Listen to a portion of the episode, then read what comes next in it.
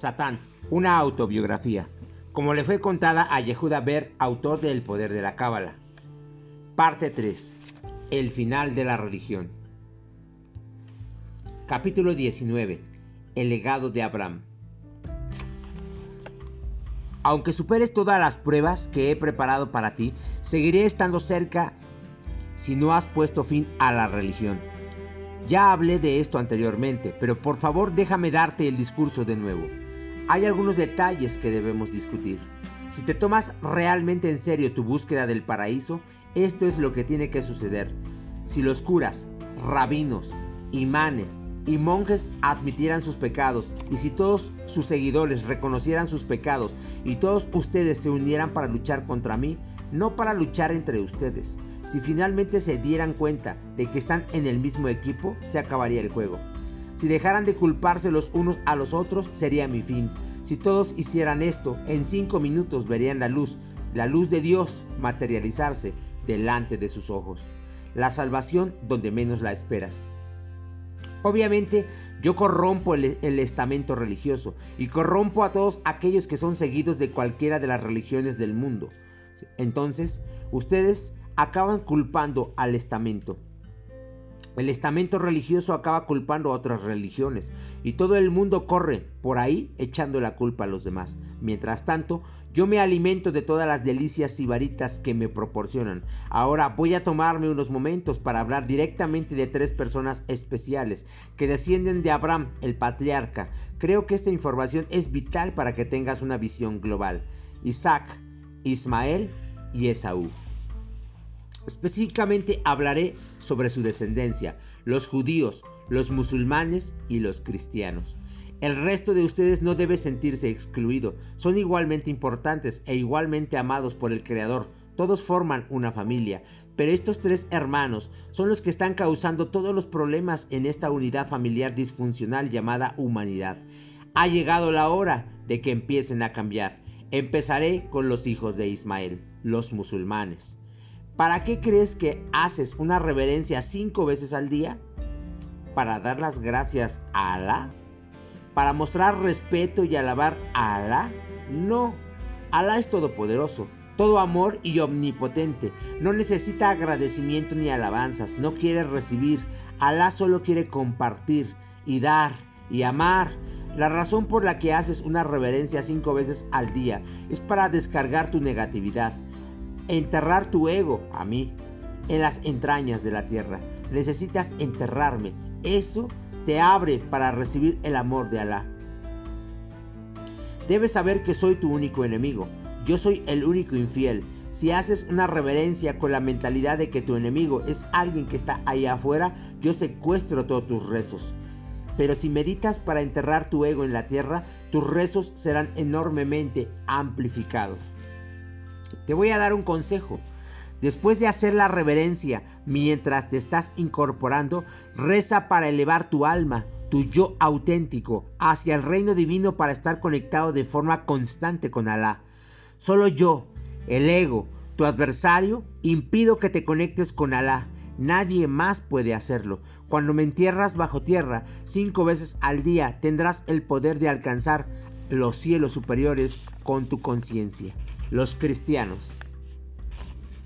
Jesús murió por tus pecados, no hay duda de eso, pero no tienes ni idea de lo que eso significa porque he distorsionado todo lo relativo a esta historia.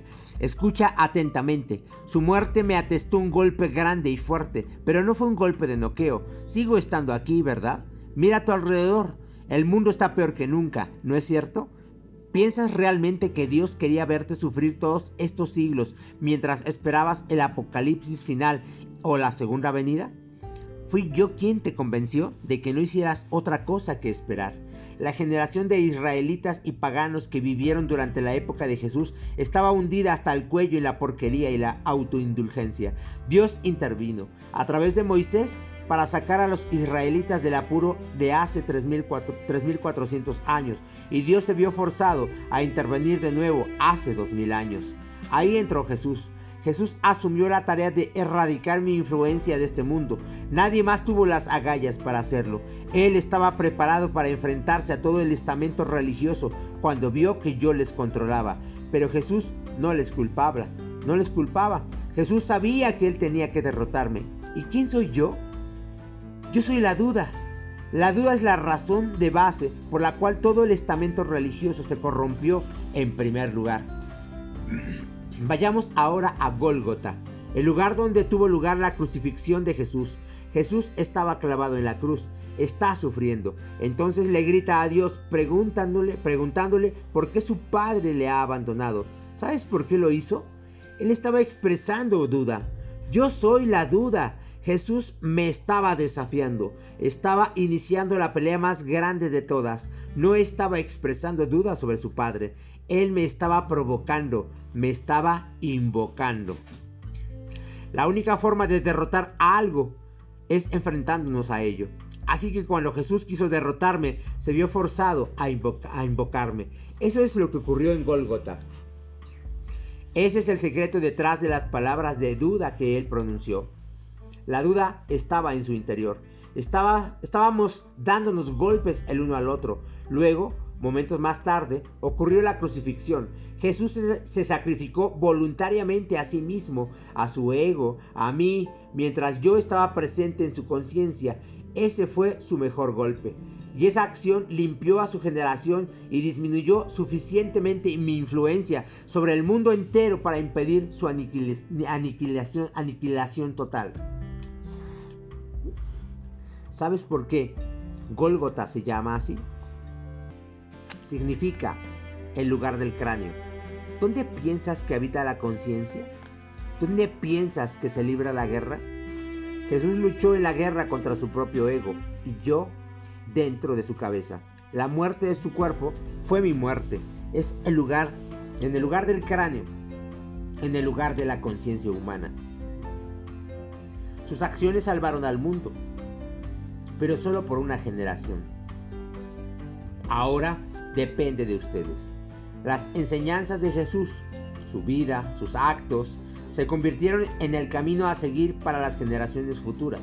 Tú debes recorrer el mismo camino, debes erradicar a Satán, tu adversario, encontrándome a mí en tu interior dentro del lugar del cráneo, donde ese gran cerebro tuyo reside.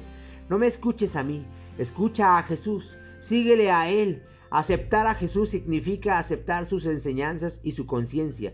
Si logras superarme, si me sacas de tu cabeza, verás que no hay contradicción en lo que crees actualmente. Ayudarías a tus hijos si hicieras todas sus tareas de la escuela para el resto de sus vidas, si aceptaras todos los castigos en su lugar cada vez que cometieran un error y se portaran mal. ¿Sería eso verdadero amor de padres? ¿Crecerían tus hijos para convertirse en adultos responsables y amorosos si tú absorbieras todos sus castigos? Este deseo de ayudar va en contra de la ley natural del mundo. En lo opuesto, es lo opuesto al amor. No logra pasar la prueba de relaciones desequilibradas. Los padres son los dadores a tiempo completo, ¿recuerdas? Esta es la verdad. Y solo la diré una vez.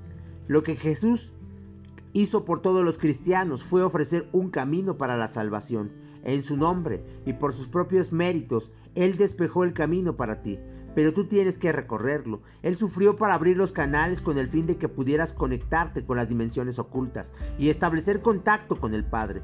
Para poder hacer eso, debes derrotarme. Se les dio a todos una oportunidad para ganarse una recompensa inimaginable, pero para lograrlo es necesario encontrarme y vencerme. Y la razón por la que nunca me encontraste en tu interior, la razón por la que te sentaste y pusiste toda la carga sobre los hombros de Jesús, es porque yo te dije que lo hicieras. Créeme en esto. Tu Salvador está enojado. Está enfadado conmigo por haber hecho un trabajo tan bueno engañándote, pero también está molesto contigo por no haberme sacado fuera del juego todavía. Y ahora haré una confesión. Fue idea suya escribir este libro para darles a todos una oportunidad. No me malinterpretes, yo quería escribirlo también. Te estoy animando, aunque siga haciendo lo inconcebible, para vencerte. Pero fue idea suya lanzarte este salvavidas. Mahoma y, Moisés también estuvieron implicados en esto. Así que aquellos de ustedes que se hacen llamar cristianos, no culpen a los judíos, ni a la iglesia, ni a los papas de la historia, ni a los adoradores del diablo, ni a la iglesia de Satán. No culpen a nadie, aunque parezca justificado. Es una apuesta perdida. Cúlpenme a mí, solo a mí, a nadie más que a mí. Solo recuerden que yo soy su ego y no un demonio con cuernos que saca fuego por sus ojos y por la punta de sus dedos. Entonces acaben conmigo y nunca olviden que la única forma de derrotarme es sabiendo que yo soy su ego. No hay otra forma. Háganlo y acabarán con el juego. No lo hagan y el fuego seguirá ardiendo. Los israelitas. ¿Tú crees que cuando la Biblia habla de los israelitas se refiere a los judíos? Pero no es así. Los israelitas incluyen a los cristianos, los musulmanes y los judíos, que ven lo bueno en todo el mundo y ven la unidad en cada tradición. Un israelita reconoce lo sagrado de Moisés, de Jesús y de Mahoma. Un israelita los ve como almas que vinieron a este mundo para ayudarte a luchar contra mí. Un israelita es el oponente de Yihad, el, del judío de la, extensa, de la extrema derecha y de cualquier otra cruzada que solo vea lo que está mal en los demás o que solo quiera que el resto del mundo acepte sus creencias. Los israelitas no, no ven separación. Ellos abarcan a todo el mundo. Ellos aceptan a todos los demás. Los israelitas permiten que las personas sean tal como son. Yihad, extremistas judíos, cruzados. Hablemos de los extremistas, ¿te parece? Solo hay una guerra santa. Una, no dos. Es la guerra contra mí, tu ego, tu enemigo es el gran Satán, no las personas que ocupan tu territorio, no las personas que no creen en tu Dios. Soy yo, solo yo. Si todas las personas en el mundo tienen una porción de mí dentro de ellas, pero no puedes matar a esa fuerza llamada Satán en otra persona, es un ejercicio de futilidad, futilidad. Estás escuchándolo directamente de una buena fuente. Yo soy quien te motiva a matar al Satán que hay en otra persona, porque sé que no funciona, nunca ha funcionado y nunca lo hará. No solo no funciona, sino que, sino que me fortalece. Cada vez que intentes acabar conmigo aniquilando a uno de tus semejantes, me vuelvo más fuerte. Les engaño para que crean que están en una guerra contra sus semejantes. No lo están. Estoy dentro de cada uno de ustedes forzándolos a apuntar con el dedo a todos los demás. Así que los israelitas no son judíos. Esa idea equivocada también fue obra mía. No hay ningún lugar en la Biblia en el que Dios mencione la creación de una religión llamada judaísmo. Solo hay un camino, el de mi derrota. Aquel que llegue a dominarlo merecerá ser llamado israelita.